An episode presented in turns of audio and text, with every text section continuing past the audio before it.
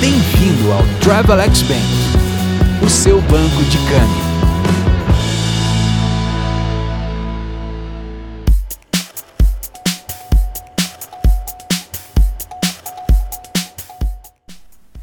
Olá, amigas e amigos do Travelex Bank. Meu nome é Pedro Molizani e você escuta agora a Opinião Câmbio, a sua coluna verbal do Travelex Bank News.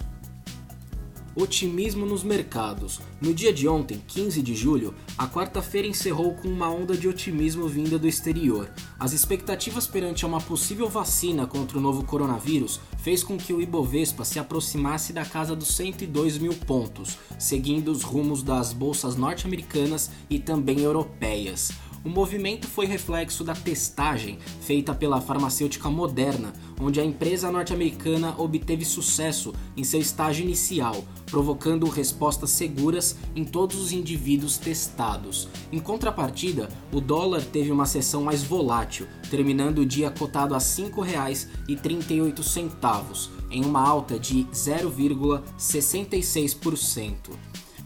Embora as oscilações da divisa norte-americana estejam suscetíveis a inúmeros fatores, conforme conversamos aqui no dia 9 de julho, o otimismo que perpassa a semana na qual estamos inseridos começou logo na segunda-feira, dia 13 de julho, com a divulgação do Boletim Focus, onde o Banco Central do Brasil abaixou de 6,5% para 6,1% a retração do PIB brasileiro em 2020 Sim, o tombo ainda é arrasador. Entretanto, a expectativa de melhora econômica, conforme a autarquia, está tomando aos poucos alguma forma.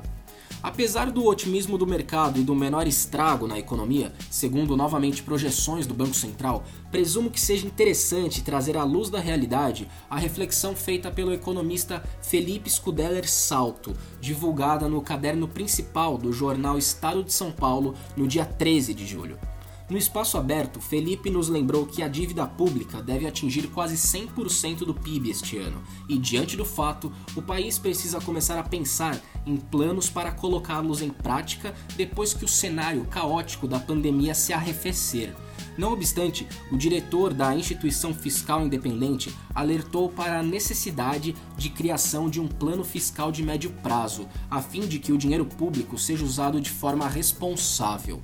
Em outras palavras, a sustentabilidade da relação entre dívida e PIB precisa ser pensada para que os rumos fiscais sustentáveis sejam traçados perante a um futuro que já bate em nossa porta. E por falar em sustentabilidade, onde anda você? Bom, não foi exatamente assim que Vinícius de Moraes cantou ao som do violão do nosso eterno Toquinho, mas de todo modo, é exatamente o que 17 ex-ministros da Fazenda e ex-presidentes do Banco Central questionaram o governo. Em uma carta divulgada no dia de ontem, na quarta-feira, as autoridades cobraram ações para que o desmatamento na Amazônia e também no Cerrado caia para zero. Figuras públicas como Pércio Arida, Armínio Fraga, Ilan Goldfein e Rubens Recupero pressionaram o governo em uma tentativa de chamar a atenção para políticas ambientais. O fato ocorreu depois que investidores estrangeiros e empresários brasileiros também questionaram o governo federal no que se refere ao meio ambiente, conforme falamos aqui em algumas de nossas conversas em podcasts anteriores. Em suma, de muitos modos, nossos ânimos ainda estão fortemente atrelados ao que ocorre mundo afora, principalmente nos Estados Unidos.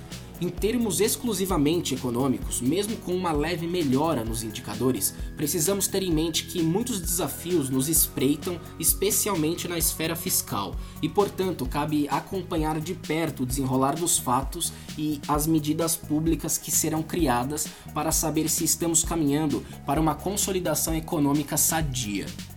Bom, por hoje é só. Nos vemos na segunda-feira. Até lá, bom final de semana e, claro, ótimos negócios.